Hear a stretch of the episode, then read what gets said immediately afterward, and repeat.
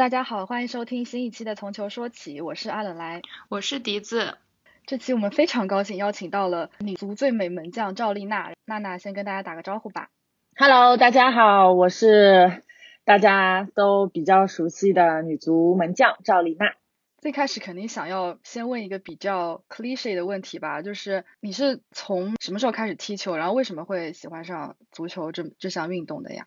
其实我开始踢球是很早很早之前了，一年级的时候，我刚踢球的时候，你要说对足球有什么感情，其实是没有的，我连足球是什么东西我都是不知道的。其实那个时候，当时是觉得，哎，可以去做一些和同龄人不太一样的事情，我就觉得很酷。而且就是说，当时去试训的时候，我觉得很多队友大家在一起，然后每天能有一些除了读书之外的一些课余活动，我其实当时是觉得非常快乐的。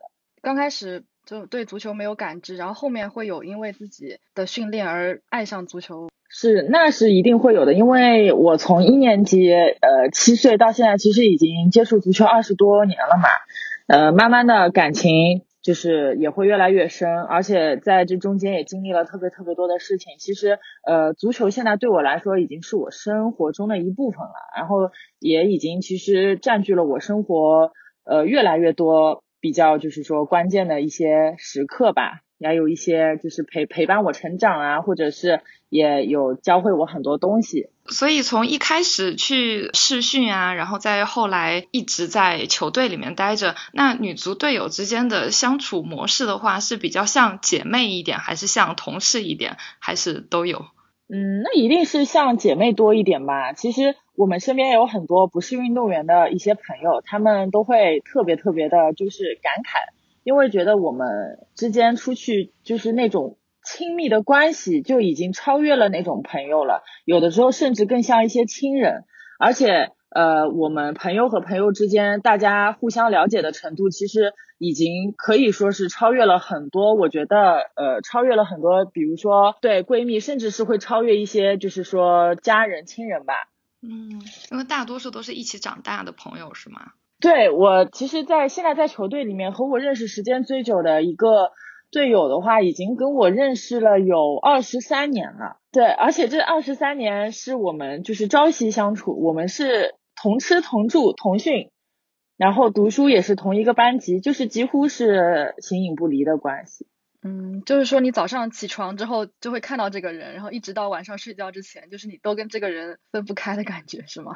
对，而且我们现在还有室友嘛，有也会有一起住了将近十几年的室友，那是绝对就是属于二十四小时都不分开的那种。嗯，会跟男足运动员有比较不同的地方吗？就你的角度来看的话，对于我来说啊，我不是特别了解男足是怎么样的一个生活的模式，因为自己就是说跟他们男足的运动员接触的也不深，就我也不太清楚他们是怎么的怎么样的生活方式。啊，所以从小的训练，男足和女足都是完全分开的吗？嗯，对的，完全没有关系的。哦，那你有去观察过，就大家的训练侧重点啊什么会有不同吗？呃，以前上岗在我们基地的时候，他们训练都是拿那个广广告布都给封起来，就是不让别人看的。这样，就是我自己一个比较私人的问题，就是因为我小时候也比较高嘛，然后会有。嗯，很多人跟我说，哎，你应该去练长跑，或者你应该去当模特，或者你应该去打篮球。但是我后来选了羽毛球这条道路，所以我就不知道你是不是也是从小就是被很多人会说你应该去当模特啊，或者呃让他们来帮助你就是进行人生规划，但是你可能选择了自己想要走的路呢？其实我小的时候最早期肯定是父母嘛带我去接触各种各样的东西。我最早的时候有去接触过游泳，还有芭蕾，但是。那几个接触下来的体验感并不是特别好。后来就是自从呃足球教练来选完苗子之后，我就去他们那边试训了。然后当时我就觉得这个东西太开心了，我我就要踢球。然后我就回去跟我妈说，我说我要踢球。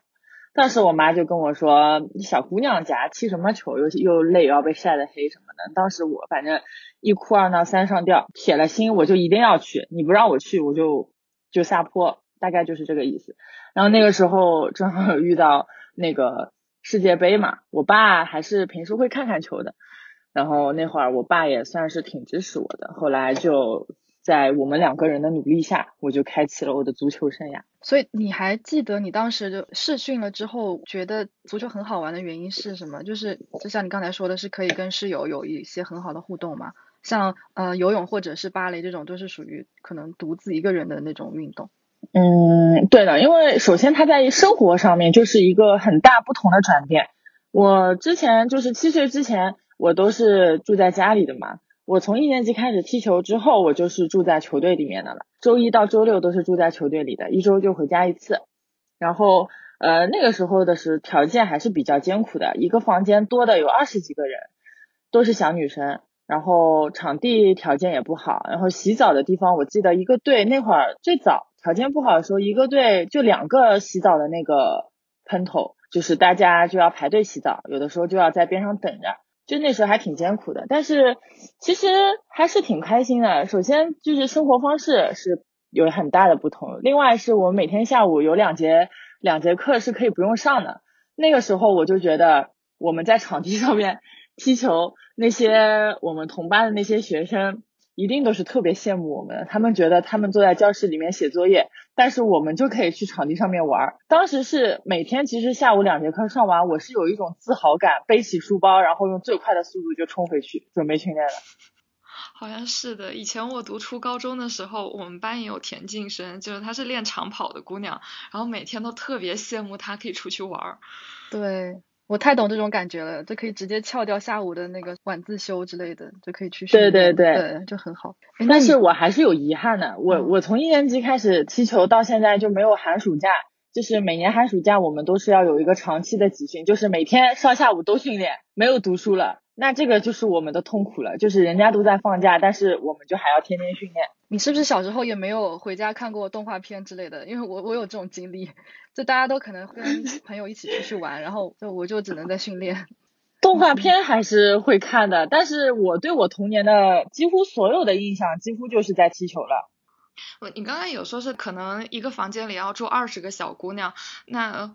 有一个最近就比较热门的话题，就是关于月经的问题。那在发育的时候，是大家一定会有先有后，那大家是会一起去讨论来应对这个问题吗？呃，就我个人的经验而言，就是不会。可能我可能，但是我不代表全部啊。我个人反正是不会，而且也没有人来跟我讨论这件事情。我觉得可能是因为我自己是一个运动员嘛，也是踢球踢了好多年。然后可能突然遇到一些突发事件，自己处理起来还是很冷静的，而且也并不觉得这是一件很大的事情。跟我想象还是不一样。那在比如说训练或者比赛的时候，就碰到这样子的情况，是怎么处理呢？就是正常情况下面，我们就会使用卫生巾啊。然后如果会遇到一些痛经之类的情况的话，呃，也是可以，就是说有请假休息的。但是进入职业队之后，就是这方面的事情都要自己来调整了。比如说自己呃做做一些，就是吃点止疼药呀，或者是喝些中药，就是提前调理好，尽量不要让自己呢会影响训练吧。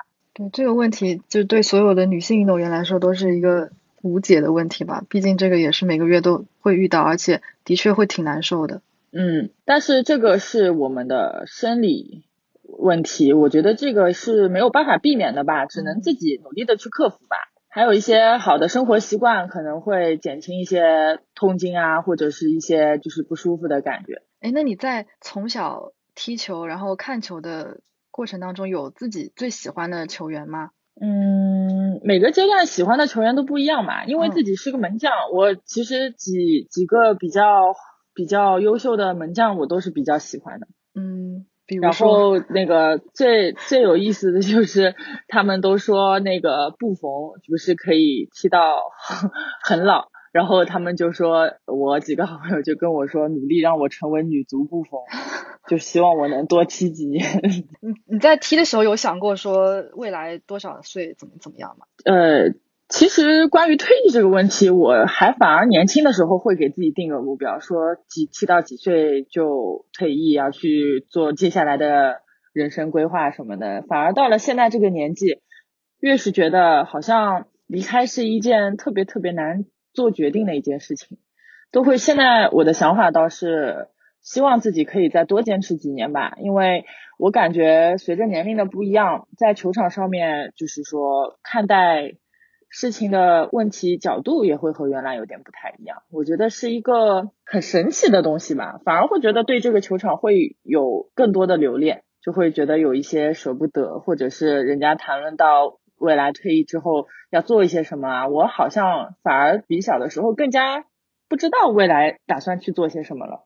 哦，我觉得，我觉得好希望，好希望有大佬可以安排一下你和布冯来一个对话。我觉得你们俩应该有挺多会想聊的。然后就说到退役的话，之前有了解到中国的女足运动员其实退役的年龄都还蛮早的，就有很多二十四五岁可能就退役了。这个是为什么呢？呃，首先对于女足或者是女性运动员这这一方面来说，肯定第一个主要的原因就是因为她的性别。你在这个年纪到了之后，因为女生总归会有一个最佳生育年龄嘛，你如果时间晚了，可能年纪大了，她会在组建家庭这一方面会成为一个比较大的负担。另外一个方面就是因为还是薪酬吧，就是因为待遇可能并没有特别高。然后也会让很多人就会觉得可能支撑不了自己，就是靠运动来赚的这些钱支撑不了他自己的基本生活吧。还有一些可能是在就是说竞争的过程中就被淘汰了，或者是呃一些伤病原因吧。就这三个比较重要的点。那退役之后，大家的去路是在哪里呢？我知道会有一些人，比如说去体育局当一个官员，或者是教练之类的。那除了这条路之外，大家有会去别的地方吗？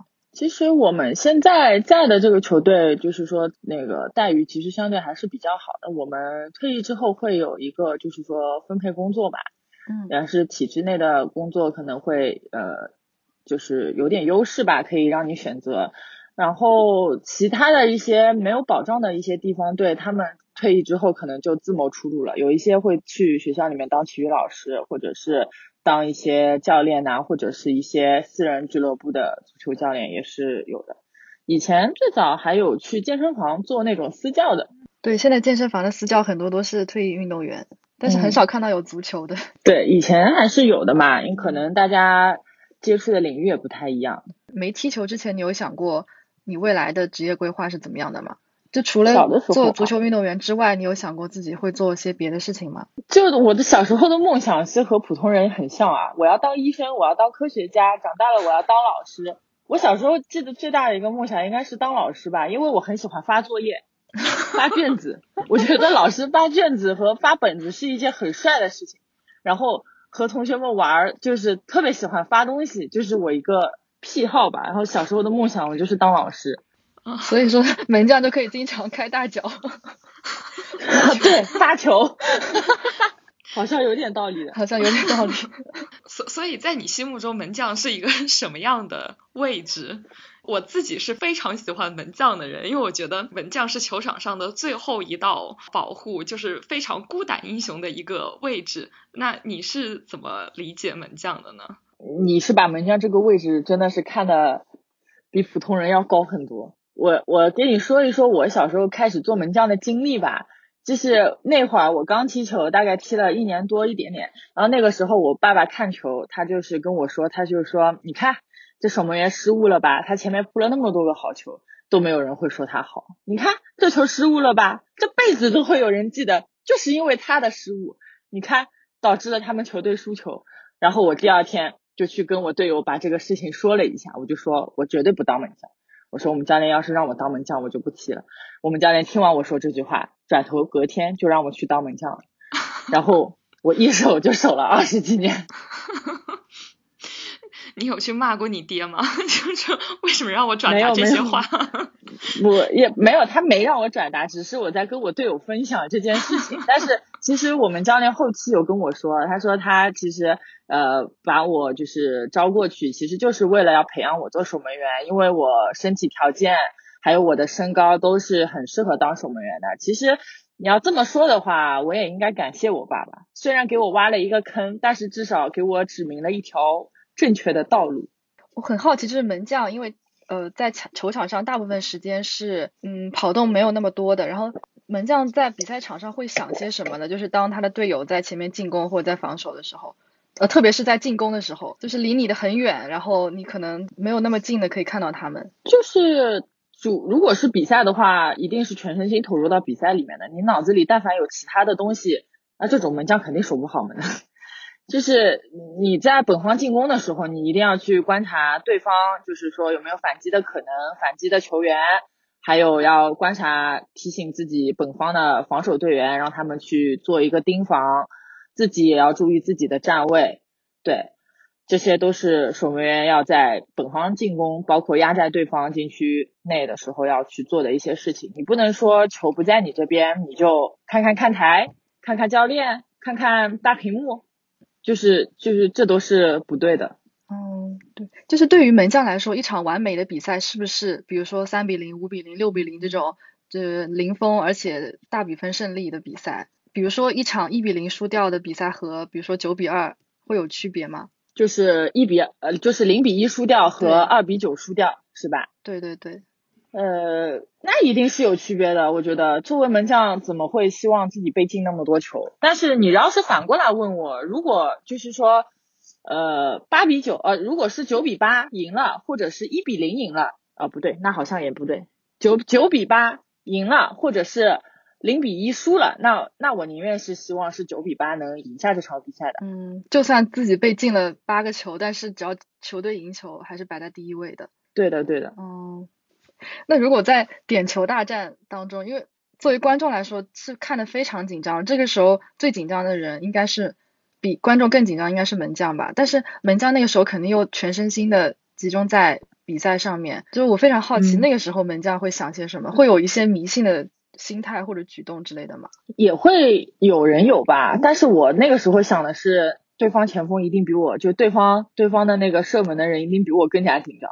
踢点球的人会更。其实他们的压力，对踢点球的人其实压力也会很大，而且其实作为门将来说，毕竟防守点球比你射点球难度要高嘛，所以可能射的人会更加紧张一些吧。就像你踢弱队，可能你强队的心态也会更加谨慎一点，你弱队反而会比较放得开吧。就这么说。就说，嗯，扑不出去是正常，但是扑到就算赚到，这种这种感觉有吗？可也可以这么说吧，可以这么说，但是但但是你对自己的要求你不能是这个样子的。嗯，因为现在像国内球员，包括亚洲球员去欧洲踢球的也很多，然后在女足方面好像就就是激起的风浪没有那么高，就想问一下你对于刘洋的看法是什么？就是你会羡慕那些就驰骋在欧洲赛场上的那些人球员吗？其实每个人都有不同的想法吧。我个人觉得，你要出国历练，其实你自己本身，呃，你在更高的平台上面呢，首先你自己要承担的责任也会更大一些吧。在更大的平台，呃，对手包括队友的能力都会就是比你强的话，你首先你要对自己的要求也得不一样，而且你是代表就是中国球员去到就是国外的一些。嗯，联赛各大联赛中，可能看到你的人也对你的要求也会不一样，所以，嗯，我这么多年没有觉没有就是想要出国的打算，其实也是一方面，我是对自己的能力我还没有足够的把握吧，另一方面是因为就是我可能就是一个上海本地小姑娘，就是就是我其实一直都还比较恋家的，然后也对上海这个城市是有留恋的。就有的时候可能时间很久没有回来，我就会很想家，很想这个城市。所以，呃，我觉得对于我个人而言的话是没有这种留洋的打算的，也包括曾经就是年轻的时候也没有过这个想法。嗯，看到之前马竞对巴萨女足的那场创纪录的六万人的观赛现场，看到的时候会有一点点羡慕吗？就说啊，如果这个发生在中国该多好，这样。会的，会的，那是一定会的。所以，但是我觉得光羡慕是没有用的啦。其实我自己有的时候也在思考吧，能为就是说，呃，这这一项运动还能做一些什么？毕竟自己踢了那么多年，而且足球也是给我带来了很多光环嘛。就是可能我之后，呃，包括退役之后吧，我也有思考很多。如果退役了，来怎么样去提高一下女足的关注度啦？来让更多的就是女孩。还有女性去参与到足球这个运动当中来，然后不要对这个运动再有更多的偏见，其实这是我一直就是以来想要做的事情。嗯，那你觉得现在中国女足的，应该说职业联赛和那些欧洲顶尖的联赛最大的区别是什么呢？就如果要努力的话，我们最该努力的方向是在哪里？作为运动员本身，我觉得最该努力的是提高我们的比赛质量吧，还有一些对抗性，还有我们球员本身的一些技战术水平。其次的话，在你提高了技战术水平的前提下，也自然而然的会吸引更多人来观看吧。你怎么样更快速的来让，就是说观众这件事情来提升，有个质的飞跃，那就是我们女足可以拿一个世界冠军，就跟女排一样，可以快速的让女排精神变成女足精神。那我相信大家也会很愿意把自己的小孩儿，或者是把自己的梦想定义成一个女足运动员。我想去踢世界杯，我想去踢奥运会。对吧？所以就是从运动员本身来说，还是要去提高就是足球这项运动的真真实水平吧。还有就是呃，对自己的要求也要提高一些。包括也是确实我们联赛的观众人数是很惨淡的。那现在平均一场女足联赛大概会有多少观众在现场看呀？呃，国内的女超联赛的话，其实可能自发性来观观赛的，加上我们后援会，加上一些家长的话，其实人数不多的。但是就是最近几年的话，可能妈妈也有在改观，包括一些赞助商，还有就是呃一些热心球迷吧，也会组织一些呃社团，还有一些呃热心的观众球迷来现场观赛，包括来和一些运动员来做一些互动。其实呃有在慢慢的有在好转。后援会的话，就是每个俱乐部的官方球迷组织吗？算呃，对的。后援会的话，呃，也不是每个俱乐部都会呃做得很好吧。就是我们上海本地会有一个比较热心的哥哥吧，他有一直在帮我们弄一些后援会的一些事务。也确实，我们后援会也有将近大概有多少人啊？好像听说有一百多个人。那挺多了，但是也不是每一次比赛他们那一百多个人都会来，好像他们还有就是还有级别分的，就是比如说呃有那种就是球迷的小群，那些就是群里的几乎每场都会来，好像就是死忠球迷，嗯，对对对，嗯，那看球的氛围是怎么样？他们也会就是激情呐喊嘛？因为我好像的确没有在国内看过女足的比赛，会的会的，他们特别激情。啊，他们他们比我们运动员还要激情。我和来总需要约一场比赛，我们一起去看。真的，真的，真的。对啊，可以啊，欢迎欢迎，可以去上海看观摩一下。我小时候就是会有女足精神，就是孙雯那一代的对铿锵玫瑰运动员。对，然后那个时候女孩踢球好像有，但是也不多。那最近的这样女孩踢球的这个氛围。有好转吗？可能就是你说的女孩踢球的氛围是呃，就是比如说在学校哪方面？就是学校里面啊，然后这样的兴趣班啊或什么的，这个嗯，或者是女孩的呃运动队啊，就女足运动队啊。其实其实就是踢球，就是足球这个东西，其实现在已经在努力普及了，也有进到校园里面。也有很多足球特色学校，我看也有在做，就是踢足球这一方面。然后，呃，一般性年龄小的，好像都是男女足混在一起踢的，就是一般的学校里面来展开这种兴趣班呐，或者是一些课程。但是我其实接触了一些年纪比较小的，就是小学吧，大概一到三年级的那些小孩，其实那些小女生啊，喜欢踢球的还挺多的，而且他们。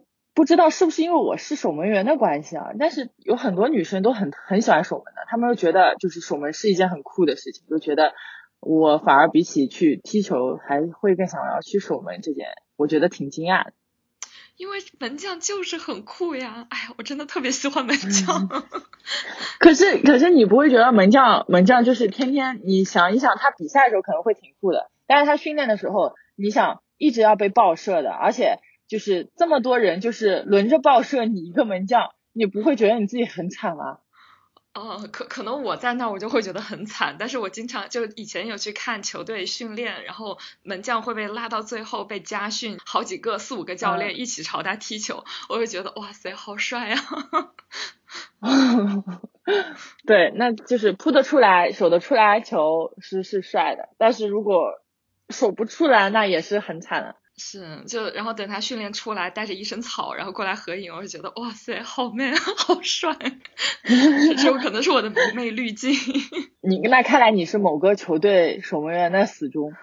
对对，呃，对于门将来说，他的患伤病的几率，呃，应该会比其他的位置上的球员要稍微小一点吧？我不知道这么说对不对？嗯，对抗对抗性的伤可能会少一些吧。对，但其实守门员这个位置还是危险的。你想，像那些单刀球啊，还有出击球，都是很容易接触到对方球员的，嗯，很容易受伤的。就像一个是头部吧，一个是你腰椎和那个颈椎，其实有的时候也会有劳损伤，因为你常年处于一个弯腰，还有就是一些倒地一些姿势和地上的这种撞击力，肯定也会对身体有多多少少会有些伤害的吧。嗯，那但是在伤病恢复这个方面，嗯，女足和男足的情况现在是怎么样的呀？就是会有就国内最好的医生和训练师来帮你们做这些事情吗？呃，会的。现在就是我们俱乐部也越来越专业了，也会有配套的一些设施，还有一些专业人员来帮助一些伤病运动员来做恢复的。其实现在最近这几年也是越来越好了。然后有一个问题是，呃，我朋友。托我来问的，他以前是利物浦大学足球校队的成员，他们的主教练是男性，然后他们有一些问题，就比如说呃发力的时候身体的一些姿势啊什么，他们觉得就如果直接和这个男教练说，姑娘们都会觉得不方便。后来来了一位女性的助理教练，他们就先和这位女性教练交流，然后如果女性教练可以回答就直接回答，如果不可以再转达给教练，他们就觉得这样的交流方式就舒服了。了很多，那你有没有碰到过这种问题呢？嗯，其实我踢球到现在好像没有碰到过这方面的问题。但是呃，你要说一些姿势啊，还有一些就是身体上面的一些交流，你去跟主教练说，主教练再反馈给你，我个人觉得不会有特别大的一些不方便啊。但是。如果球队里面能有一个女性的一个就是成员在的话，工作人员在的话，有些方面会会稍微好一些吧。因为毕竟就是说方便不是在一些你执教的过程中，比如说你告诉你这个动作应该怎么做啦这方面，反而是女性的呃心思还有就是一些呃情绪可能跟女生更加容易交流一些吧。因为女生和男生毕竟还是不一样的，觉得是。女生女女生运动员她感情更加细腻，可能一些男性教练他体会不到，哎，你今天这个女生怎么就好像心情不好或者身体不舒服，可能女的教练就会知道，哎，你今天是不是来月经了？就然后会来关心你问一下，或者是有有很多就是男的教练都会反馈啊，说带过女足之后就觉得女足的队员特别不好掌握，因为不知道他们哪一天开心哪一天就不开心了。其实。就作作为一个女生应该能知道的，就是女生她会有自己的一个情绪的起伏的，就是有很多时候你需要团队里面能有这么一个人吧，来去呃深入的去了解你一下，然后也可以来去跟你做一个沟通吧，因为女生和女生沟通起来，不管怎么说吧，也会比男生要方便一些吧。嗯，是的。那现在女足运动队的教练组基本上都会有女生吧？翻了一下，好像都是有的。呃，对的。基本上是有的，就算就算教练团队没有，他工作团队里也会有女生的，比如说你医疗团队啊，或者科研团队啊，也会有女生。你有没有觉得，如果作为球迷，比如说我和阿来或者其他的一些观众，做什么最能关呃帮助到中国中国女足或者女超？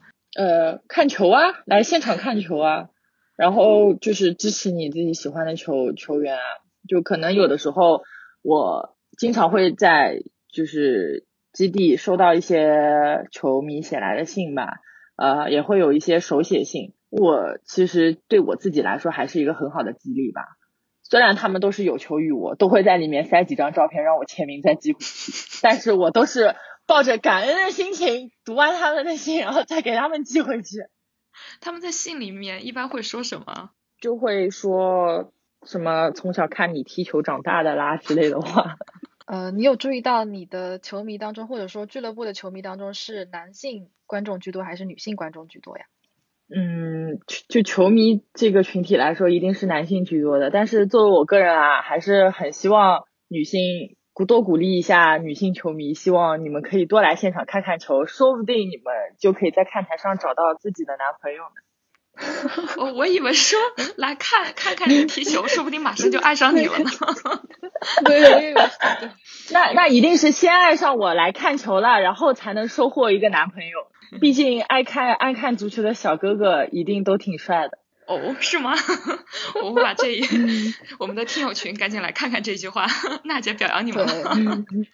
就是我们来抛开女足运动员的这个身份，娜姐作为一个普通女生，肯定也有一些。我们比较好奇的地方，听友群包括我们自己个人有一些问题想要问一下娜姐。就第一个问题，就是因为你从小又高又美，性格可能也比较飒、比较酷的那种，就是你的心路历程是怎么样的？作为一个这么酷的 girl，呃，心路历程就是我从小会比较喜欢这种比较酷的事情吧。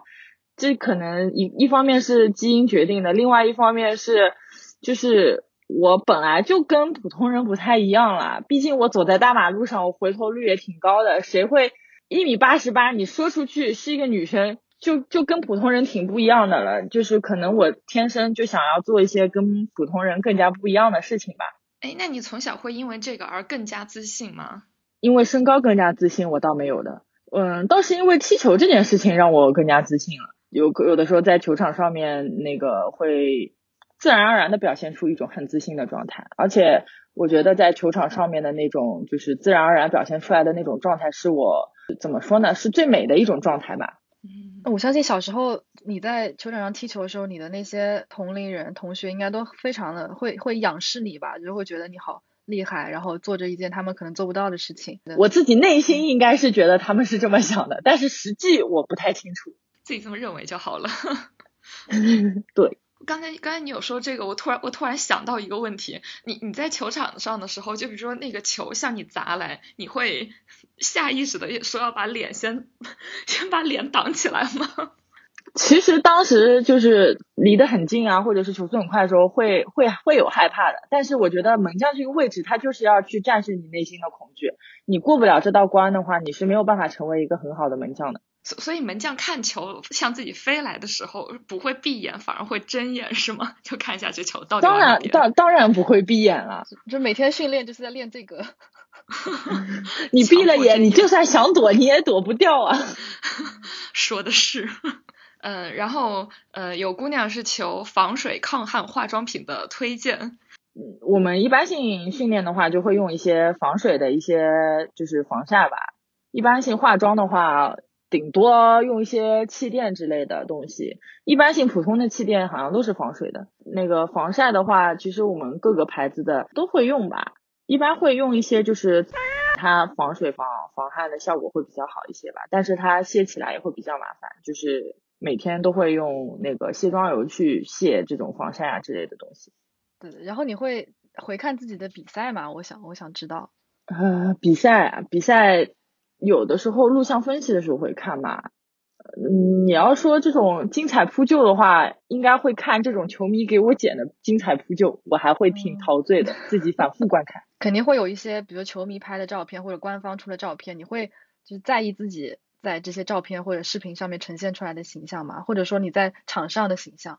嗯，如果是好看的话，我会挺开心的；如果是难看的话，我不会觉得就是这有什么不妥的，因为我觉得就是运动竞技的本身，它就是那种对抗的美和一种就是说流汗的那种美和这种那种就是说在就是叫什么的，在。在摄影棚拍出来的那种美是不一样的东西，对你也可以当做我是自我安慰吧，就会有很多这种表情狰狞啊，或者是我防晒涂的脸上像盖了一张面具的那种照片，当时我就会想，我今天怎么了？我为什么会涂这么多防晒？我为什么把自己涂的这么白？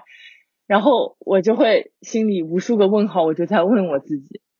因为我有有看你微博上会会发一些，有时候在棚里面拍的那些写真什么的，然后都非常好看，我一个女生就看得很心动。你在拍那些的时候，和你在球场上肯定是两种不同的状态吧？我刚开始接触这些棚拍，还有接触一些就是说杂志的拍摄的时候，其实我还是挺放不开的，因为我觉得很多人可能觉得，就是你一个运动员的这种比较飒的性格，你进进去。进入这种摄影棚去拍一些这种照片，应该会很自然。其实我反而觉得像那样的一些工作，还有一些一些活动，会让我觉得有些放不开。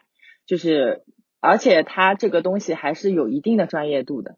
嗯，我要慢慢的打开自己了之后，状态才会更好一点。你觉得？但是你收到的反馈应该都是非常正向的吧？都会称称赞你，就是又又美，然后腿又长，姐姐杀我或之类的评价应该会特别多一点。呃，对的，因为毕竟他们的评价都还是比较中肯的，而且又是实事求是的，我应该应该也不用太开心，因为他们说的都是事实。嗯，的确是，都是事实，都是事实，杀我。真的，我我在查资料的时候也有发现说你自己其实也非常喜欢摇滚乐，也是。平时有在打鼓的，对吗？嗯，对的。这个是从什么时候开始培养起来的爱好？那个时候，二零零五年还是零六年、零七年那个时候，我开始接触打打鼓和摇滚乐。然后那个时候，呃，还自己疯狂的组过一段时间的乐队。一到双休日就浸在那种地下室的排练房里面。然后在那个阶段的时候，其实我还有一个梦想，我也希望自己可以。就是北漂啊，或者是去北京，就是专心的做音乐啊这样的东西。但是后来，嗯，也认清了自己的爱好没有办法当做事业吧。然后另外一方面也是，呃，足球和音乐之间，我还是选择了好好踢球吧。你有特别喜欢的乐队之类的吗？呃，我喜欢一个日本乐队，那个 YOK Rock。我也很喜欢红辣椒，因为现在我知道很多球员他们。上场之前是会听一些，比如说嘻哈或者是其他他们喜欢的音乐，然后你是会听这些歌的吗？嗯，会会。就之前在那个奥运会预选赛，就是呃日本那个是几几年？一六年吧。奥运会预选赛之前，然后我每一次从酒店到比赛场馆的路上，我都会反复的听就是 O O R 的歌，然后。那个时候觉得他们乐队算是陪伴了我一段很重要的时光吧，而且确实摇滚乐有的时候会很燃，很很让人就是可以兴奋起来，调动自己的情绪。你觉得摇滚乐和足球会有一些联系吗？有啊，一定有。而且我的那些精彩扑救的集锦，再配上。就是摇滚乐当背景，那简直就是完美天作之合。就是可能未来五到十年，你有没有什么对自己的一个短期或者长期的一个目标呀？嗯，其实我在刚才已经有大概率，就是首先我第一个人生目标就是成为女足布冯，他不退役我就不退役。不能这么比，布冯比您大多少岁啊？我我其实刚才已经有说过了，我接接下去我也想做一些就是关于推广女足，还有希望可以让更多女女生来接触到足球这个运动项目中来。然后呢，我也希望自己可以就是说投身到公益事业当中吧，也是来去让更多的人来知道就是足球就是女足这个运动项目。然后希望对女生踢球不要有投来异样的眼光，然后也希望身边的人可以更多的来支持。女生可以来，就是参参加到这种运动项目当中来，然后让他们在球场上面可以找到自信，然后也可以嗯锻炼身体嘛，对吧？然后也可以呃像我一样，觉得站在足球场上是一种非常自豪，是一种可以让我找到快乐的一种方式。感觉你说的踢球就特别快乐。嗯，对，我觉得这种就真的享受自己在做的事情，特别幸福。其实我觉得啊，现在大家对于女生来踢球这件事情，其实还是会相对投来一些异样的眼光的。你要说，比如说自己有小孩的一些父母，跟他们来谈论一下，你会不会让自己的女儿来去踢球？他们都会说啊，踢足球这么苦，我我不要让我女生踢球，我去让他们去参加一些呃艺术类的，或者是一些。那种其他的一些室内项目吧，可能会多一些。那时间长了，那就踢球的人越来越少，踢球的女生越来越少。那足球的未来那就更那什么了。因为最近就是不停的被我们各种嘉宾洗脑，就是说足球在中国是个特别小众的运动，也是特也是一个特别小众的爱好。可能家长不是因为女孩不让他们去踢球，可能就是就算是个男孩也会觉得天啊，踢球 太苦了，为什么要去踢球？怎么说呢？还是跟就是足球现在呃男女足的成绩会挂钩吧。就像以前很早之前，你们都会觉得女足精神是一个大街小巷都在传的一个就是东西嘛。然后我觉得最近我们主教练有一句话，我觉得还是说的很有道理的，就是在你拿到成绩之前，呃，你的所有付出都是不被别人拿到台面上来说也好，或者是不被认可也好，就是只有。只有第一名，只有世界冠军，只有联赛冠军，人家才会肯定你的付出和努力。就是那第二名和第八名，他们就没有努力了嘛？其实大家都是有在努力的，只不过呃，你只有拿了冠军，你的这些努力你才有可能被放大，才有可能被别人看见。所以在你没有到到达那个山顶之前，还是好好的去做那个登山的人，不要去想那些更多的东西吧。就是还是希望可以更加专心一点。感觉教练的话好 好苦口婆心，然后我觉得 听了感觉好难受啊。我觉我可能想问一个比较俗，我们的很多男听众会比较好奇的一个问，就是 就是你喜欢什么样的男生？呃，每个阶段喜欢的类型应该是不一样的吧。我曾经一直都希望我自己可以找一个吉他手做男朋友。喜好和阿来竟然是一样的。对啊。也是有很多吉他手是这种光头啊，或者是留着长发的那种很粗糙的老爷们。但是我在我心里，我就觉得好像吉他手和男朋友就是挂钩的，就是觉得就这两个应该是要在一起。这应该是就是小时候的一个想法吧。现在呢？现在啊，现在可能觉得，嗯，毕竟是每天都要生活在一起的，想找一个有趣的人嘛。只有有趣这一点吗？其他有别的要求吗？有趣，这是个很高的要求了。光达到这一点已经很难了。嗯，对呀。呃，对我主要是我身高一米八十八，我也不敢再多提一个要求了，再多提可能就又又要删掉删掉很多了。哦，所以说还是想要找一个至少不比自己矮的，对吗？尽量可以跟我身高差不多吧，至少要一米八以上吧。好了，你再跟我聊下去，我要觉得跟我爸妈聊天了。这个催婚这个事情又要放上台面了。阿来是派来的卧底是吗？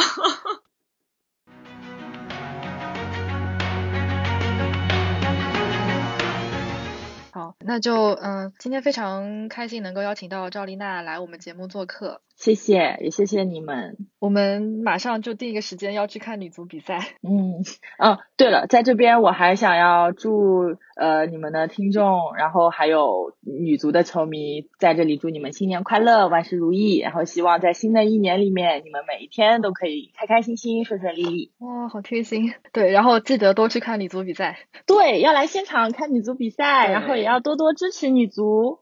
这是我们对这期节目的主旨。好的。非常开心，那我们就下期节目再见吧，拜拜。嗯，拜拜。No going back.